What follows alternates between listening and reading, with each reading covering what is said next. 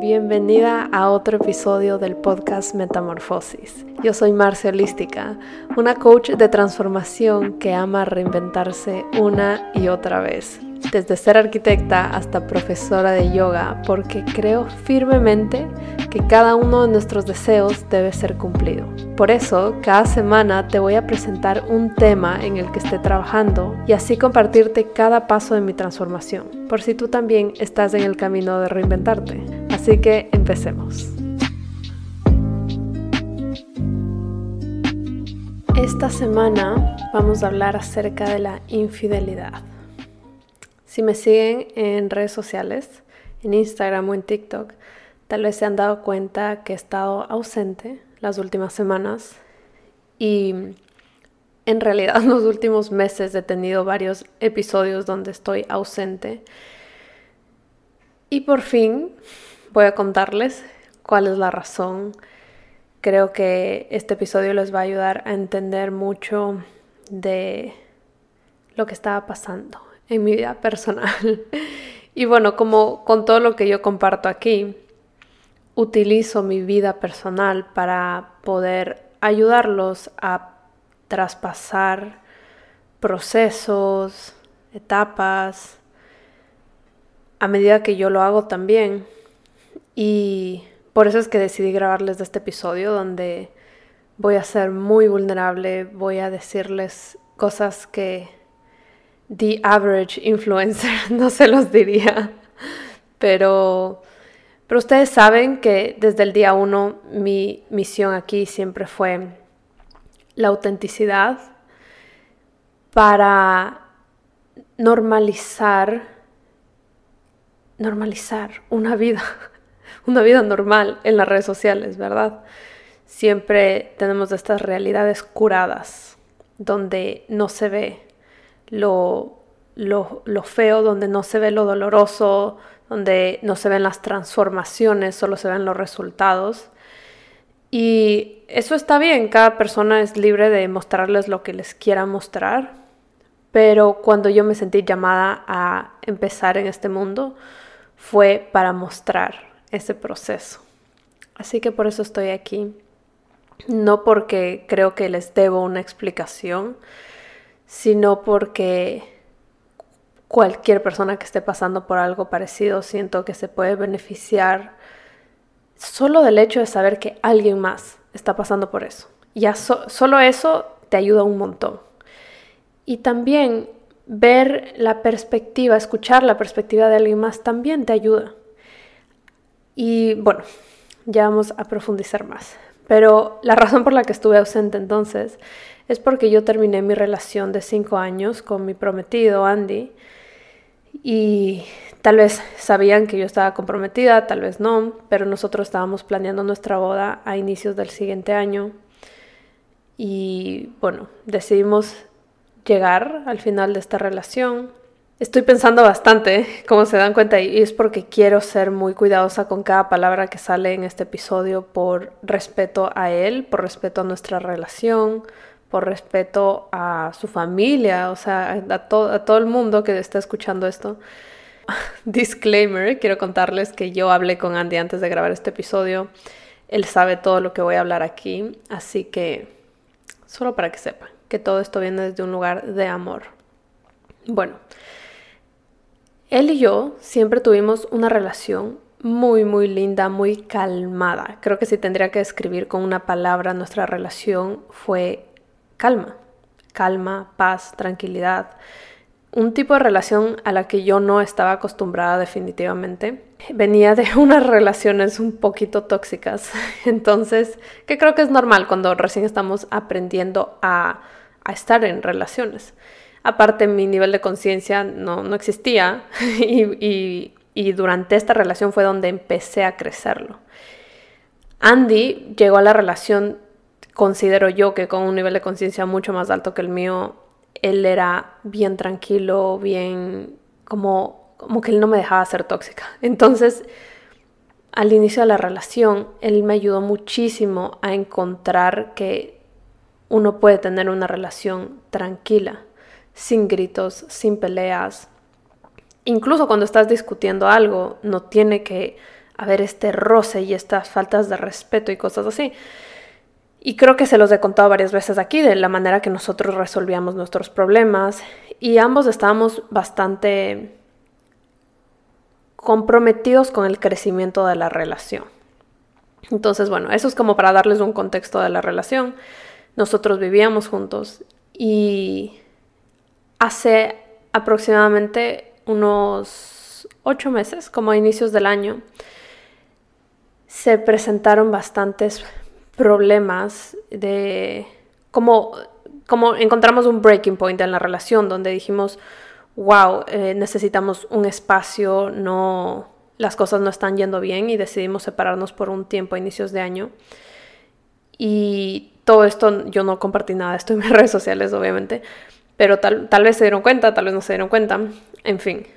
Todo esto me distrajo un montón del trabajo, como no, si es, es tan difícil poder producir en tu vida otras cosas cuando estás teniendo inestabilidad emocional. Y en verdad estoy tan, tan agradecida del trabajo que tengo porque me dio la oportunidad de poder tomarme semanas off de mi trabajo para poder priorizar mi, mi, salud mental y también mi relación. Entonces, bueno, eso pasó, nos dimos nuestro espacio, luego de nuestro espacio regresamos a estar juntos y desde inicios de años hemos estado yendo a terapia de parejas, que es algo que recomiendo un montón. Ya me han escuchado decir que, que nosotros íbamos a terapia y lo recomiendo tanto, tanto como no esperen a tener problemas, em, empiecen a ir a terapia desde el día uno, si es que tu pareja está abierta o aunque sea, abran esa conversación, porque siento que ayuda muchísimo al crecimiento de ustedes como un conjunto, porque el crecimiento individual no, e, no es suficiente. Bueno, entonces la cosa es que estábamos yendo a terapia, etcétera, los dos yendo a terapia individualmente también y ha habido mucho crecimiento de lado y lado, ha habido muchos descubrimientos de dependencias que teníamos uno al otro y de grandes partes de nuestra vida en la que cada uno tenía que crecer y que lastimosamente estando juntos no podíamos hacerlo. Y, y tratamos de hacerlo. O sea, les digo que vamos yendo a terapia por mucho tiempo. Y simplemente llegamos a la decisión de ya no estar juntos para el beneficio de nuestro crecimiento individual, porque sabíamos que podíamos estar como tapando el sol con un dedo y decir, no, no pasa nada, como pongámoslo en segundo plano, eh, enfoquémonos en las cosas chéveres, en las cosas bonitas del matrimonio, casémonos y distraigámonos, básicamente. Era muy fácil decir eso. Esa era la decisión más fácil. Pero desde un lugar de mucho amor, de mucho respeto de uno al otro, decidimos simplemente tomar la decisión difícil, que era separarnos para poder sanar muchas cosas que ambos teníamos que sanar en, nuestra soledad, en, como individuos. Así que esa es la decisión a la que llegamos hace aproximadamente un mes. Yo ya me mudé del apartamento donde vivíamos juntos, estoy viviendo sola, él está viviendo solo. Y mantuvimos eh, una amistad, seguimos, o sea, es, un proceso, ¿verdad? tal vez en tres meses ya no somos amigos, quién sabe, pero hemos tratado de manejar todo muy, muy tranquilos, desde el respeto, desde el amor, desde la comprensión, ponerse en los zapatos del otro y ha sido un breakup dolorosísimo, pero ha sido muy, muy, ni siquiera tengo una palabra, como liviano. Creo que la palabra podría ser liviano porque no, no, no sé, como no ha habido gritos, no ha habido insultos, no ha habido eh, que yo te odio y te resiento esto y como, no sé, yo, yo estaba muy acostumbrada a eso, entonces ya ahora van a entender el tema del podcast. Bueno, ya, ya, les di contexto, entonces eso es lo que está pasando ahorita en mi vida, estoy pasando por ese proceso, estoy tratando de mantenerme lo más positiva posible, mantener mis hábitos, darme una ayudadita, ¿verdad? Eh, porque si no me doy la ayudadita, ya de por sí me siento bastante triste, bastante dolida, entonces tratar de no hacerlo peor. la razón por la que llamé infidelidad este podcast, de que no quiero que piensen, voy a dar otro disclaimer, no quiero que piensen que se terminó mi relación con Andy por infidelidad. No fue así, pero lo llamé así porque algo, algo que hizo que este proceso haya tomado más, más tiempo de lo que debía, porque ya les digo que vamos ocho meses donde los dos sabíamos que algo no estaba cuadrando, que, que teníamos que, que, que faltaba algo, ¿verdad? Que, que cada quien necesitaba tomar su camino. Y nosotros teníamos planeado nuestra boda para el año pasado, pero en el fondo los dos sabíamos de esto y por eso la empujamos un año más. Este proceso de, de terminar la relación duró tantos meses que no, no, me arrepiento, estoy feliz porque me voy con, con todo ese feeling de que, wow, traté lo que más pude. Como no me voy con que, ay, ¿qué tal si hubiese hecho? No, como literalmente tratamos de todo, o sea, terapias energéticas, psicológicas, como absolutamente todo. Pero lo, lo que me costó y algo que descubrí de mí durante este proceso es que yo pensaba que la única razón por la que una relación se tiene que terminar es porque hay una infidelidad. Entonces hay como esta traición gigante que tú dices, I'm done, no, como no puedo estar más con esta persona. Eso me di cuenta de mí y me pareció bastante choqueante, como ¿por qué no estoy dispuesta de retirarme de una relación a menos de que haya este dolor profundo y que me hayan lastimado? Como esa es la única excusa que tengo para terminar una relación y les voy a explicar un poquito acerca de mi pasado y por qué pienso esto. Es, es algo que he estado trabajando mucho, que he estado escribiendo mucho al respecto, hablándolo con mi psicólogo, por esa, para poder entenderlo, ¿verdad? Entonces quiero, quiero hablar de esto, quiero normalizar este tema, porque siento que no, nadie, nadie lo dice y tal vez muchos lo viven y el hecho de que nadie hable de esto te hace pensar que estás solo y te hace pensar que tú eres como el, el bicho raro de la sociedad. Y, y, no, en verdad es más común de lo que piensan. Entonces, bueno, aquí voy a open up myself demasiado. Para mí el tema de la infidelidad ha estado muy presente en mi vida desde que soy niña. Mis papás estuvieron juntos hasta que yo tuve como 17 años, o sea, cuando yo ya era mayor. No les voy a dar mucho detalle por respeto a mi familia, pero, pero es algo como que, no, no, me molesta compartir, la verdad, y me parece importante compartirlo. Y bueno, mis papás siempre estuvieron separándose desde que tengo, desde que soy muy pequeña. Entonces, a pesar de que se separaron de verdad, de verdad, a mis 17 años, yo tengo en mi cabeza muchos años donde ya se estaban, tal vez 10 años, donde se estaban ya peleando, separando, peleando, separando. Y todo esto era por una infidelidad o por varias infidelidades. Honestly, no tengo el conocimiento completo de eso. Entonces, pero sí sabía que era, había infidelidad de por medio. Entonces, de cierta manera, esto, crecer con esto, viendo esto, me hizo pensar que incluso cuando hay una infidelidad, no, no es razón suficiente para terminar una relación. Y, y que, o sea, tiene que haber como un dolor súper profundo para que uno ya diga, ok, es momento de irse. Y bueno, crecí con esa idea y yo creo en esto de que el universo te manda las lecciones que tú tienes que aprender, te las manda y te las manda y te las manda y te las pone en tu cara hasta que aprendas. Luego, en mi primera relación seria, cuando yo estaba en el colegio slash universidad, como que en esa época, yo estuve con un chico varios años y este chico me fue infiel varias veces. Y yo repetí ese mismo patrón, donde me quedé a pesar de la infidelidad y que eh, eran como infidelidades que no eran confirmadas, ¿verdad? Entonces eso me daba a mí una especie de permiso de decir, mm, está bien, como no estoy tan segura, así que me voy a quedar. Cuando digo infidelidades no confirmadas es como cuando es como un mensaje, cuando, ves eh, llamadas, alguien te dice algo, etc. O sea, por poco que como que no lo he visto besándose con alguien, entonces no es infidelidad. Como tengo que verlo para creerlo.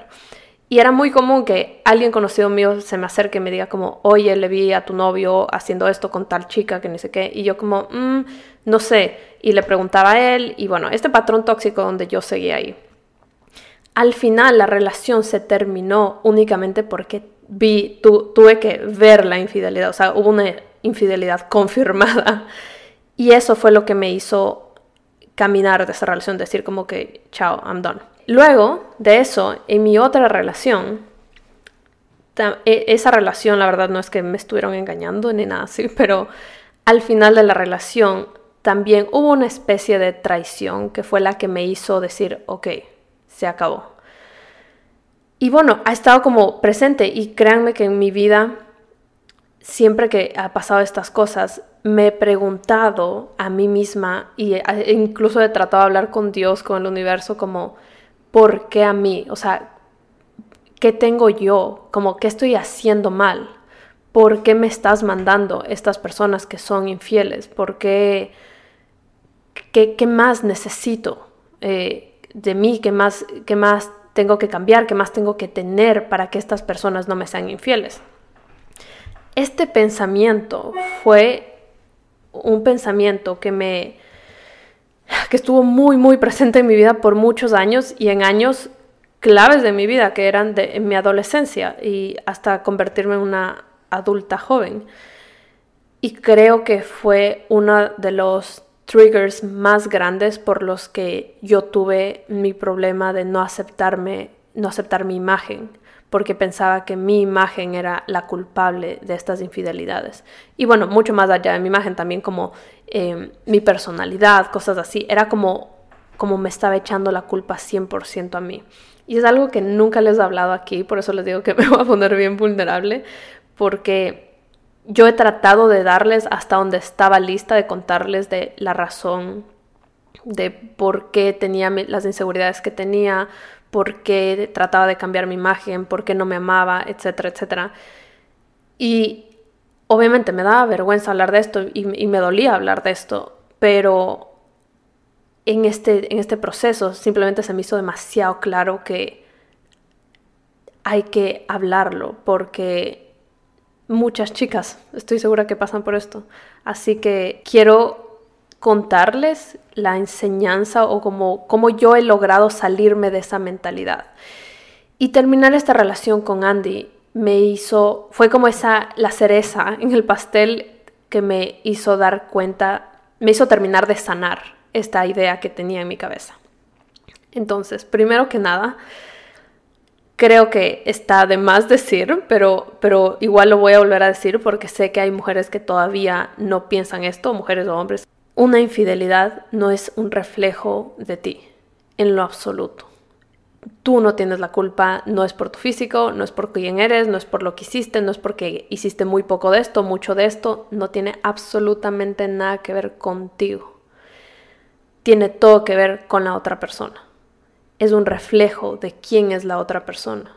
Es un reflejo de sus valores, es un reflejo de las cosas que tiene que sanar, es un reflejo de, cómo creció, de absolutamente todas sus experiencias. Y tampoco, o sea, hoy en día lo veo hasta incluso con muchos ojos de compasión, porque antes lo veía con mucha furia. Pero ahora incluso no resiento a las personas que me fueron infiel, no resiento a, nadie que me mienta, no, no solo en planes de relaciones amorosas, sino como la infidelidad va mucho más allá de solo un plan amoroso. Es romper la confianza.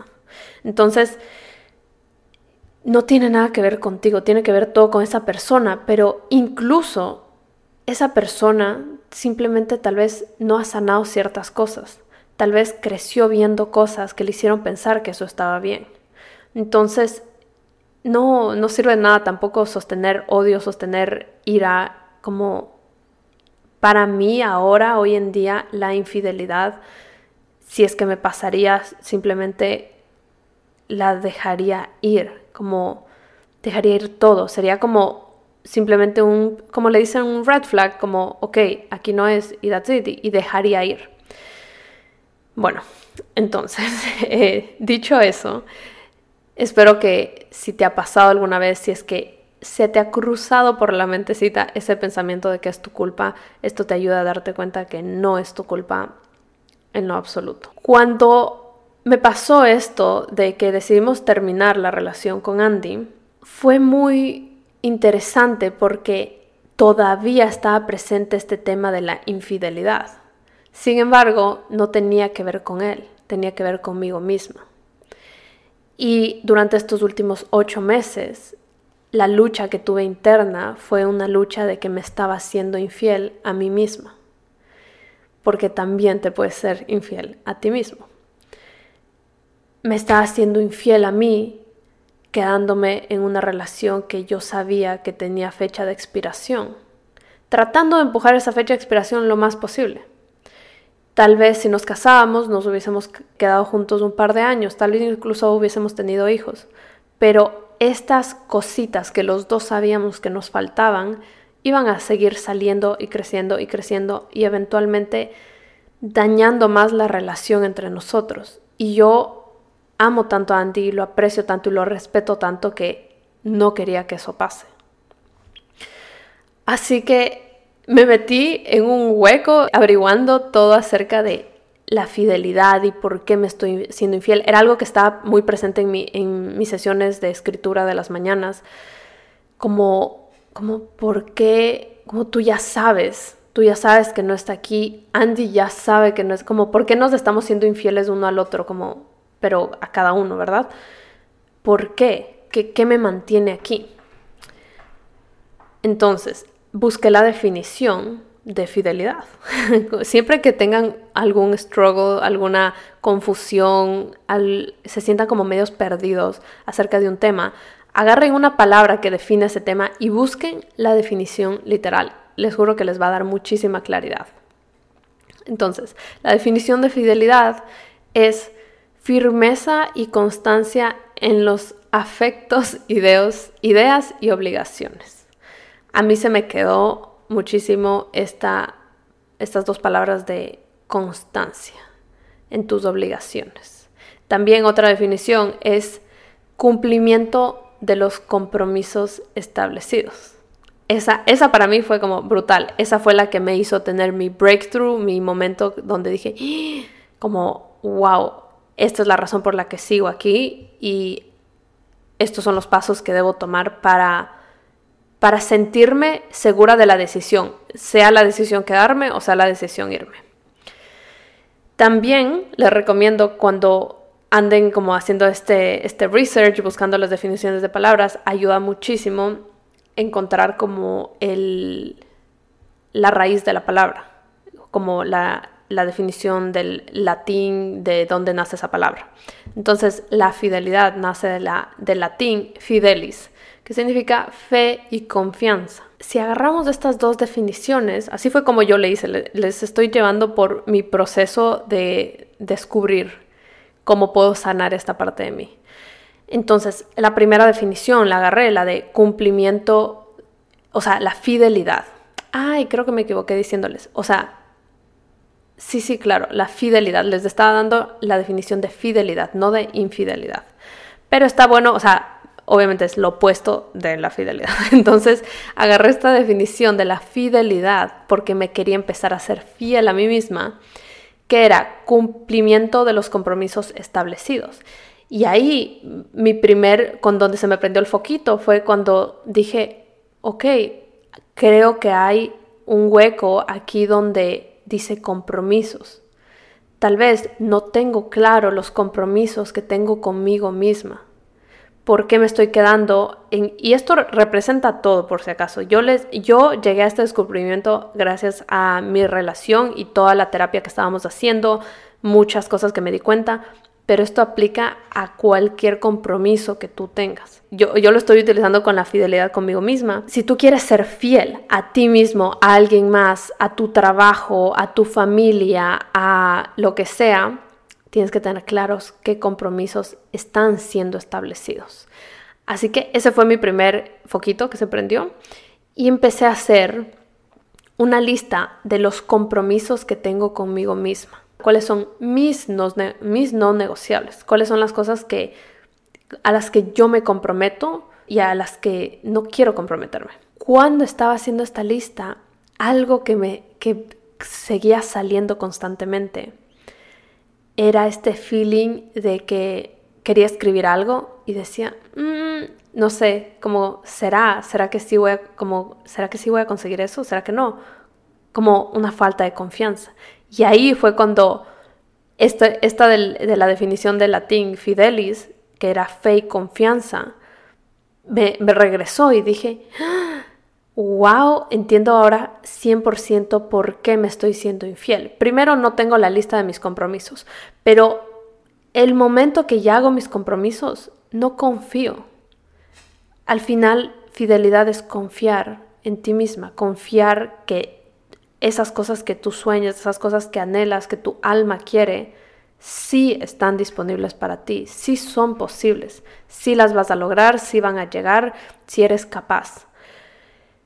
Y cuando empiezas a tú a reducir tus sueños y a reducir tus, tus compromisos, tus deseos, esa es una, una señal de que no estás confiando. Así que ahora quiero que se hagan esta pregunta. ¿De qué maneras me estoy siendo infiel a mí misma? O sea, la lista puede ser gigante, puede ser estoy siéndome infiel cuando no me despierto a la hora que digo que me voy a despertar, cuando me estoy quedando en ese trabajo que me lo odio, odio a mis compañeros, odio donde queda, odio a mis jefes, me estoy quedando en esa relación donde no me están tratando bien, o me estoy quedando en esa relación donde sí me están tratando bien, pero no me llena. Me estoy quedando con esas amistades que no me expanden, con esas amistades que se aprovechan de mí, con esas amistades que tal vez me empujan a hacer cosas que yo no quiero hacer, que no se alinean conmigo. Y bueno, etcétera, etcétera, etcétera. La razón por la que, por la que nos quedamos en estos lugares es porque no confiamos que podemos conseguir algo mejor. Este, todo este descubrimiento, esto fue como una sesión de journaling que se mueren, o sea, cinco páginas, yo llorando, todo este descubrimiento me ayudó a tomar esta decisión y me ayudó a darme cuenta que no es necesario sentir un dolor profundo para tener que terminar algo. No es necesario que esperes a que tu jefe te grite y te humille para que renuncies a tu trabajo. No es necesario que esperes a que tus amigos te dejen plantado en un día muy importante para ti para que decides, decidas caminar de esas relaciones. No es necesario que tu pareja te sea infiel para que decidas salir de esa relación.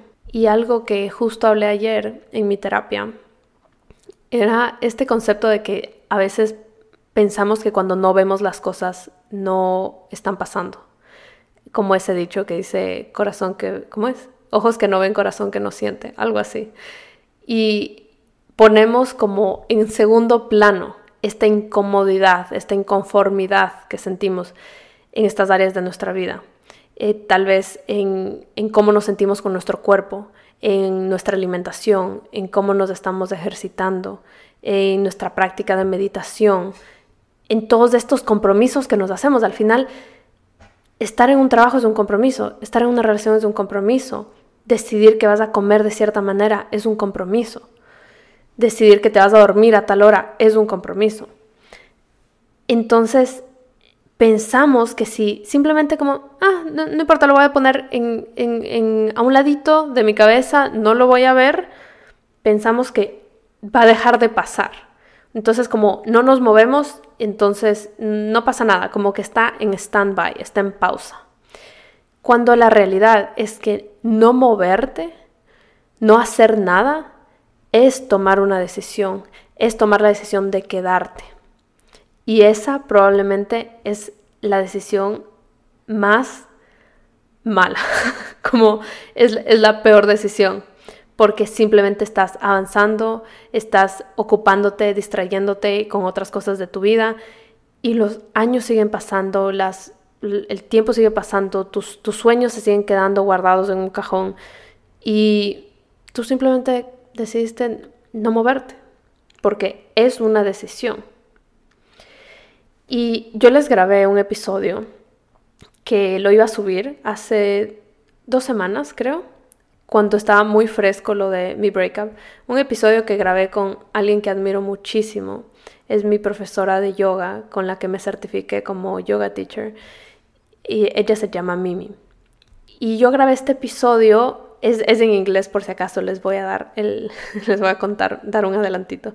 Es en inglés porque ella eh, solo habla inglés. No, bueno, habla árabe, francés e inglés. No habla español. Pero igual yo la quería traer porque ella ah, tiene una perspectiva acerca de las relaciones tan cool y yo tenía este tema de las relaciones tan fresco también que me pareció chévere. Pero definitivamente decidí no, no subirlo hace dos semanas porque estaba todo muy fresco, no me sentía preparada, me estaba causando ansiedad. Pero les voy a subir luego de, luego de este episodio.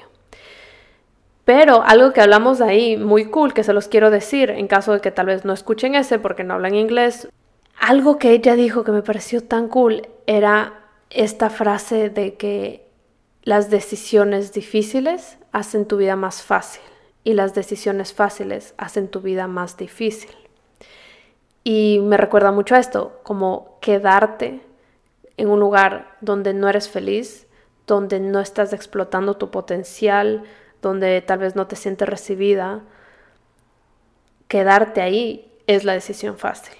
Y en nuestra mente a veces pensamos que esa es la decisión más honorable, que esa es la decisión más cool porque estoy luchando. Y sí, yo estoy yo soy del team de luchar y tratar, pero hasta cierto punto.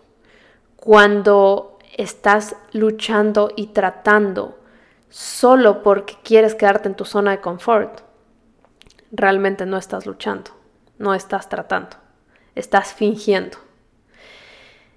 Y hay esta frase también que se me viene a la mente, que es, mi mamá siempre me, la decía como de niña, o sea, creo que todo el mundo en Latinoamérica la usa, que dice, mejor malo conocido que bueno por conocer. Y esta frase estuvo tan presente durante toda la decisión que yo estaba tomando, porque, porque sí, está metida en nuestro subconsciente como mujeres latinas o personas latinas. Y se me venía a la cabeza como, chuta, ¿será que me quedo aquí? Porque por lo menos ya sé lo que no me gusta aquí.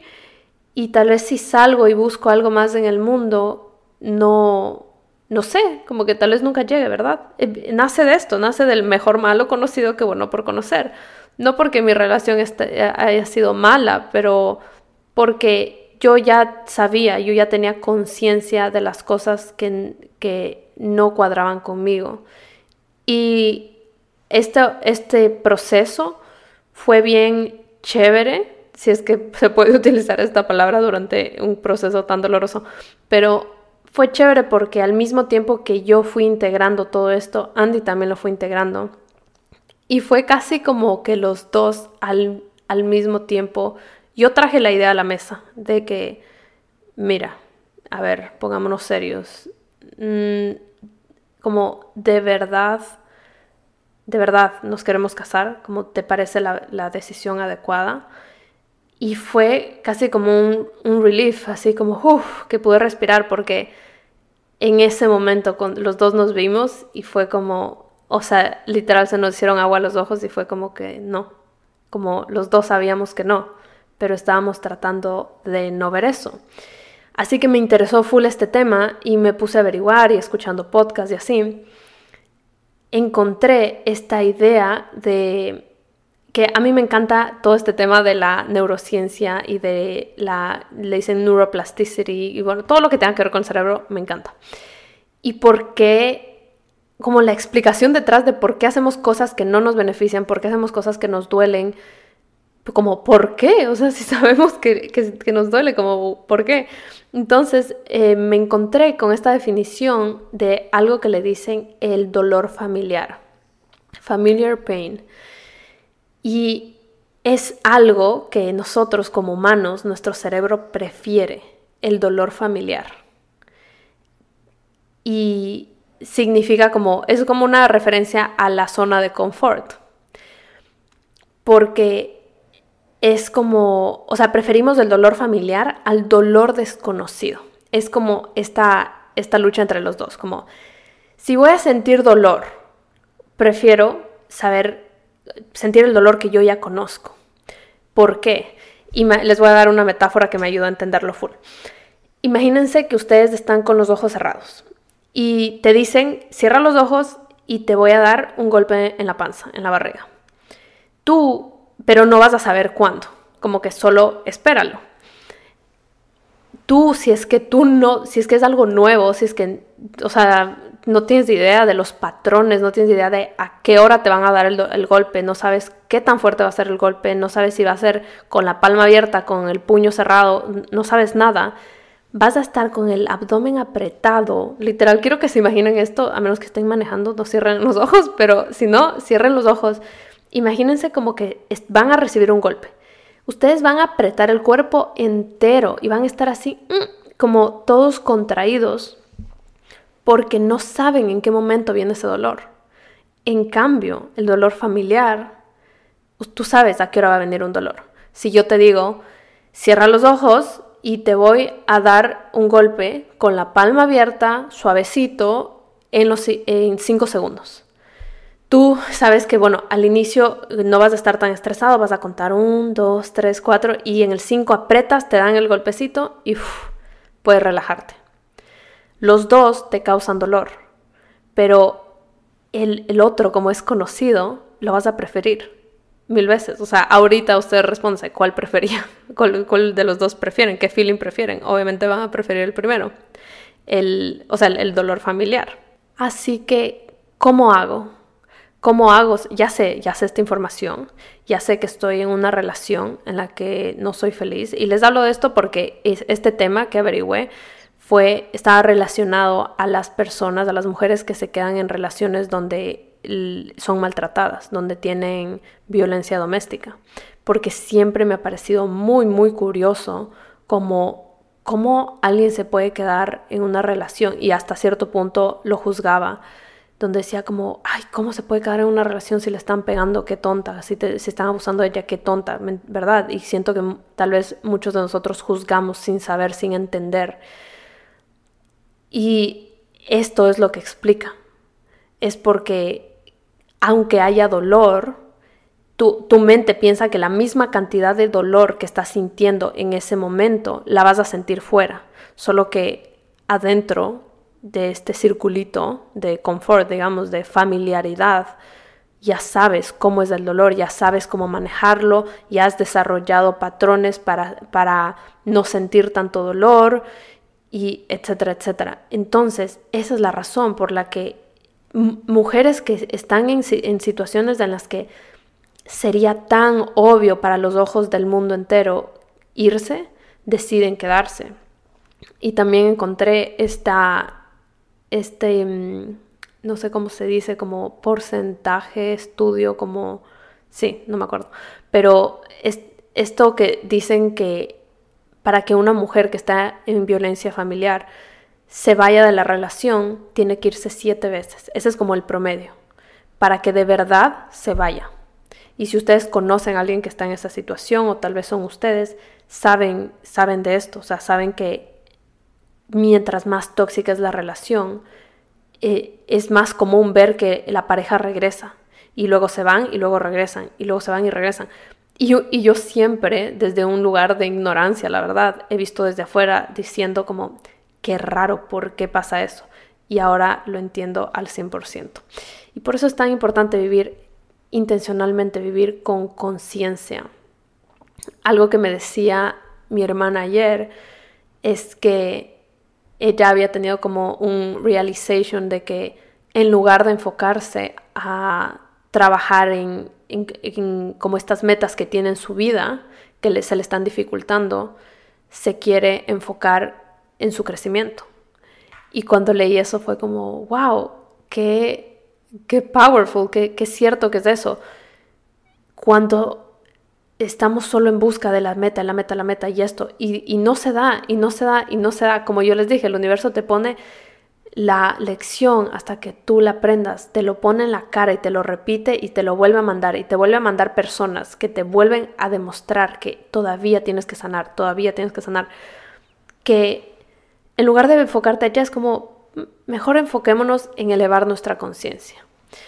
Y esto me recuerda como siempre que yo empiezo a trabajar con alguien, alguna clienta, o simplemente alguien me empieza a seguir en Instagram y nunca han visto contenido así, nunca han, visto el crecimiento personal o tal vez nunca se lo han hablado de la manera tan sencilla, tan como directa, me dicen, wow Marce, no puedo creer que todos los problemas que tengo, como me estoy dando cuenta de todos los issues que hay en mi vida, ¿por dónde empiezo? Y eso es muy común sentir al inicio porque dices, Dios mío, tengo 300.040 problemas, como, ¿qué hago? Y mi respuesta siempre va a ser no, no te enfoques en el problema, enfócate en elevar tu conciencia, enfócate en ti, en crecer, porque solo con un nivel de conciencia más alto vas a poder ver distinto tus problemas. Te vas a dar cuenta que tal vez tú eres la causante de la mayoría de tus problemas, que, algunos problemas van a desaparecer solo alejándote de ciertas personas y así, ¿verdad? Y, y de la nada empiezas a volverte en esta máquina resolvedora de problemas. Y lo hiciste sin ver a los problemas, sino viéndote a ti. Pero bueno, regresando al tema, entonces, ya sé esto, ya sé esta información, ya sé que me estoy quedando en esta, en esta situación por familiaridad. ¿Qué hago?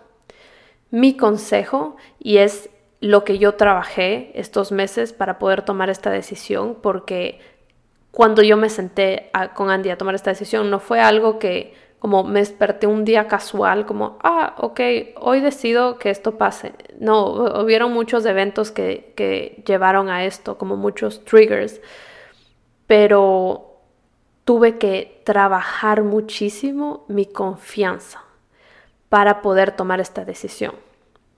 Confianza en que yo puedo lograr las cosas por, sí, por mí misma confianza en que yo me merezco todo lo que yo sueño, confianza en la vida, en el universo, en Dios, en lo que tú creas, como, pero en esta energía más grande que, que tú. Puedes hasta llamarle suerte, como confianza en que la suerte está de tu lado, en que las probabilidades de que te pase algo malo son casi inexistentes. Las probabilidades de que tu sueño no sea cumplido son casi inexistentes. Y hemos crecido personalmente yo, puede que sea la cultura latina, con una mentalidad muy desconfiada. Y sí, o sea, muy, muy desconfiada de, del mundo entero, en el mundo de los negocios. Eh, el hecho de ser mujer también te hace ser muy desconfiada, como todo el mundo se quiere aprovechar de ti, todo el mundo busca sacar algo de ti, como, ¿me, entienden? Si son mujeres probablemente sienten eso porque yo lo, yo lo siento y fue algo que se me repitió muchísimo cuando yo estaba creciendo. Como no confíes en nadie, no hables con nadie, no, no le respondas, o sea, casi que no respires, no existas, no seas mujer, porque te pueden hacer daño. Entonces, em, sí, o sea, el peligro, el peligro siempre está ahí, pero si nosotras ponemos nuestra atención en eso y ponemos nuestra atención en que siempre me va a ir mal y yo tengo súper mala suerte, esto es algo que escucho tanto, tanto cuando dicen, es que yo tengo súper mala suerte, es que a mí siempre me sale mal, es que esto, esto, esto, tú solita te estás diciendo a ti misma que eso va a pasar. Y todas, absolutamente todas y todos tenemos un poder dentro de nosotros de manifestar lo que nosotros querramos. que cuando tú dices que tienes mala suerte, que cuando tú dices que todo te va mal, todo te va a ir mal y vas a tener mala suerte y te van a robar en la calle y te vas a caer eh, cuando estés trotando y se te van a romper los huevos cuando estés metiéndolos en la refri. Es como, en serio, y yo lo veo, eh, o sea, esto de hecho lo de los huevos, traje este, este ejemplo porque me acuerdo que eh, con Andy, o sea, vivimos juntos dos años, él, él, siempre decía eso, él siempre decía que tiene full mala suerte y yo siempre le decía, deja de decir que tienes mala suerte porque te va a pasar. Y dicho y hecho, o sea, Andy literal le pasan las cosas más locas que ustedes se puedan imaginar, como se resbala con algo que estaba en el piso, se le caen los platos, eh, se le lleva la grúa el carro, como todas esas cosas. Y yo lo vi en, en primer plano, lo vi en primer plano como él cuando cambió su narrativa le dejaron de pasar estas cosas. Él, rompió una vajilla entera cuando recién nos mudamos, o sea, era una cosa loca. Ocho vasos. Ocho, ¿Quién rompe ocho vasos? Y yo le dije como, deja de decir esas cosas de ti porque te, te, lo estás metiendo al subconsciente. Y ahora, literal, ya no, ya no le pasa nada de eso, ya no rompe cosas, ya de vez en cuando le pasan unas cositas, pero ya no es al nivel que pasaba antes. Entonces, de verdad es súper poderoso, nuestras palabras son tan poderosas, lo que pensamos de nosotros es tan poderoso. Así que confiar. Ese es el mensaje de, del episodio de hoy. Confíen en ustedes, trabajen en su confianza, en ustedes, en el mundo, en la vida y tengan fe. acordémonos de la definición de fidelis en latín, era fe y confianza. El momento que tú tienes fe y confianza, dejas ir. ¿Se acuerdan el ejemplo donde les dije como cierra los ojos, te van a dar un golpe en la panza? Estás apretando todo el cuerpo. Pero cuando te digo cierra los ojos y confía en que nadie te va a golpear, tú vas a vas a respirar, vas a relajar todo el cuerpo, los hombros, el abdomen, todo, y vas a estar tranquila y vas a estar feliz.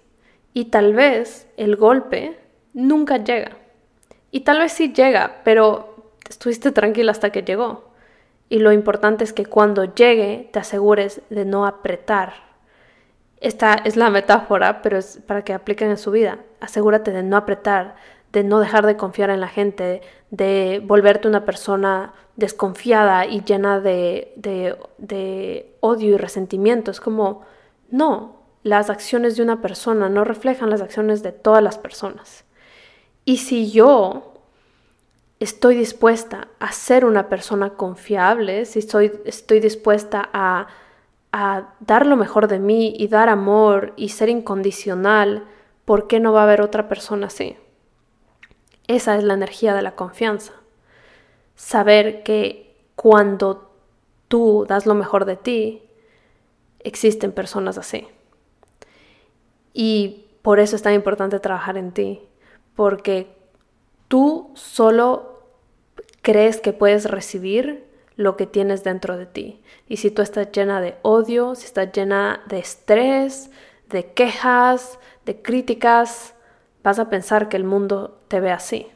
Pero cuando tú estás llena de amor, de cumplidos, de buenas energías, de risas, de bailar, de llorar, de estar en tus feelings, de ser auténtica, de ser vulnerable, vas a confiar que el mundo también tiene eso para darte.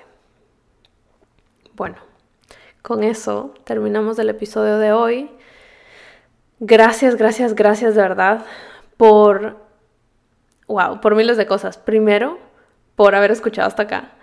Segundo, por darme este espacio que siento que somos co-creadores de este espacio. Obviamente yo soy la que cree mi podcast, yo soy la que hago los episodios y todo, pero todos los mensajes que ustedes me mandan con tanto amor hacen que yo me sienta segura de compartir estas cosas aquí. Hacen que, o sea, que yo me sienta segura de ser yo. Y eso de verdad es algo que no tiene precio, no, no tengo cómo agradecerles que me permitan ser auténtica. algo que estaba pensando en estos días, cuando estaba pensando en compartir todo esto, es que yo decía, ay no, tal vez debería mantenerlo todo privado, tal vez debería esperar unos meses para hablar de esto, debería, debería, debería, debería. Y de ahí me puse a pensar, todo esto basado en que yo sigo a creadores de contenido, sigo influencers que cuando han tenido sus breakups, cuando se han separado, cuando tienen algo, algo doloroso por lo que están pasando, el, el común, o sea, la mayoría lo que hacen es mantenerlo privado. Lo mantienen privado, algunos se desaparecen de las redes sociales, otros siguen trabajando tranquilo como es su vida personal. Es súper respetable, es como, wow, o sea, así es como tú lo quieres manejar. Pero de ahí regresé a mí y dije, ¿cómo tú lo manejarías? ¿Cómo para ti se siente auténtico? o sea, yo fuera de redes sociales, como yo, Marce, la persona, yo soy así, yo soy la que le cuenta todo, todo el mundo, o sea, yo soy la que te conozco y la segunda vez que te conozco te conto todos mis traumas porque no sé si es del escorpio en mí, pero yo amo hablar de mi sombra, amo hablar de la sombra de otras personas. Amo normalizar la sombra, porque me frustra que todo el mundo piense que todo es luz y que el crecimiento es luz. Y para mí nunca fue así. Para mí la sombra estaba bien presente.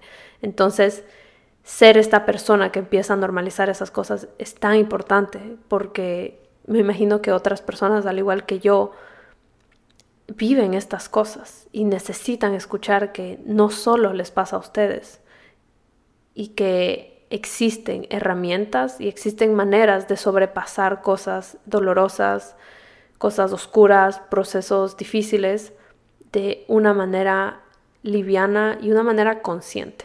Tal vez no siempre puede ser liviano, pero sí puede ser consciente.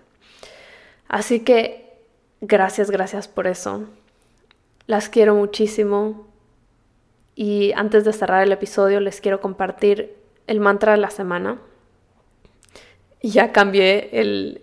Saben que todas las semanas voy cambiando lo que hablamos, pero espero que este sí se mantenga. El mantra de esta semana va a ser, todos los días escojo fidelidad sobre comodidad porque confío en que soy capaz de lograr todo lo que me propongo. Escríbanlo en un papelito, eh, grábenlo en un video, repítanselo todas las mañanas, como ustedes quieren, como ustedes quieran. Esto les va a ayudar muchísimo a trabajar en su confianza, a reprogramar su mente. Recuerden que la reprogramación pasa a través de la repetición. Y bueno, antes de irme, quiero leerles algo que les quería leer al inicio del episodio y se me olvidó por completo, pero da igual, les voy a leer ahorita. Cuando estuvimos en la, en la terapia de parejas con Andy, la última terapia que tuvimos, la psicóloga nos hizo leer una frase, nos hizo leernoslas, eh, no sé cómo hablar, bueno, nos hizo que yo se la lea a él y él me la lea a mí. Y yo creo que esta frase fue uno de los detonadores de todo esto que está pasando.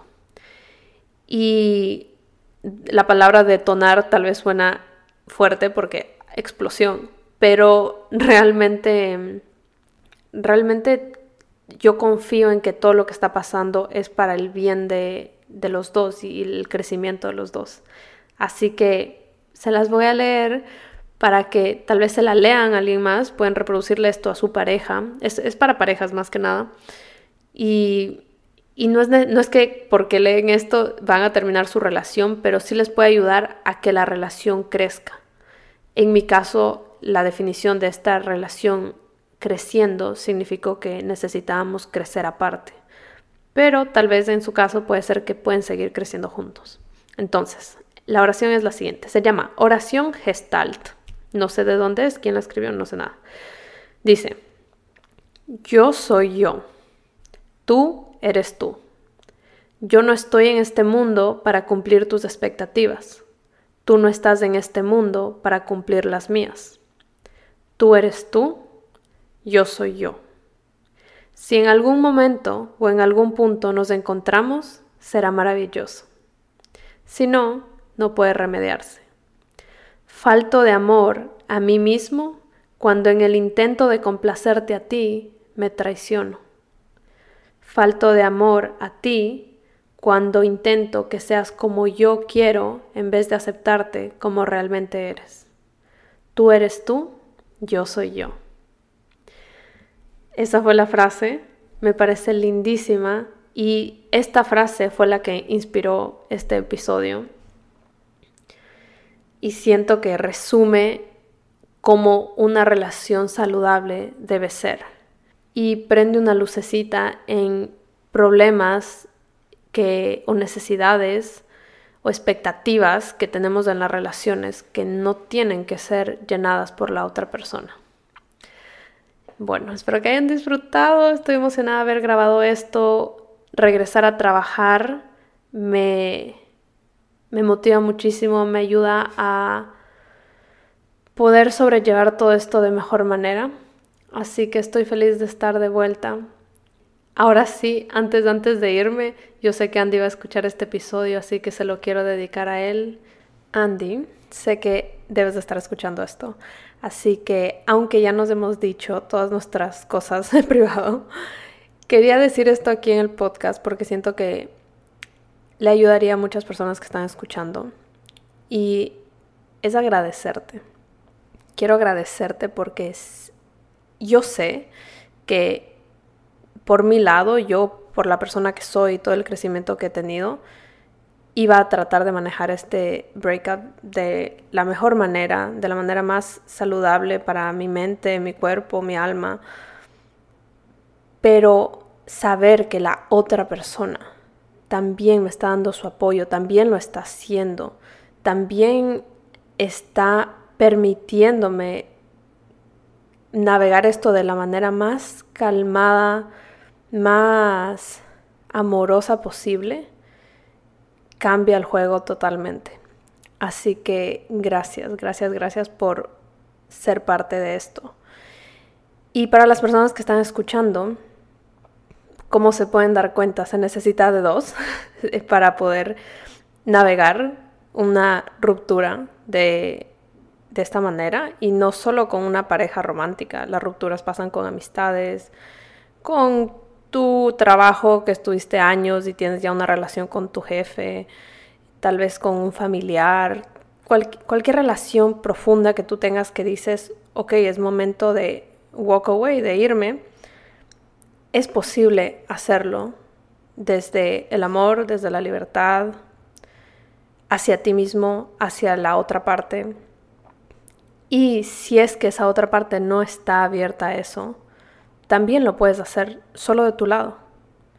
Así que no nos cerremos a que estos momentos difíciles tengan que ser pesados, tengan que ser dramáticos, tengan que ser caóticos.